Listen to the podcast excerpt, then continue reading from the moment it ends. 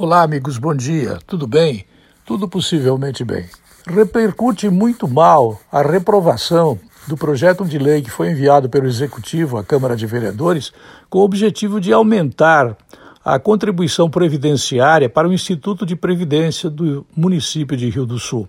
A ciência autuarial foi desrespeitada. O projeto do Executivo dizia que tinha que aumentar de 10 sobre os salários para 14%, algo assim.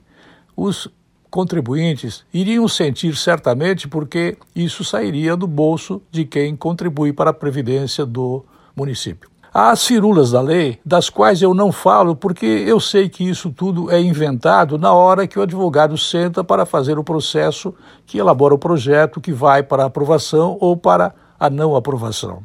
Um mau exemplo foi dado. A Câmara rejeitou o processo e disse que precisa ser feita uma auditoria.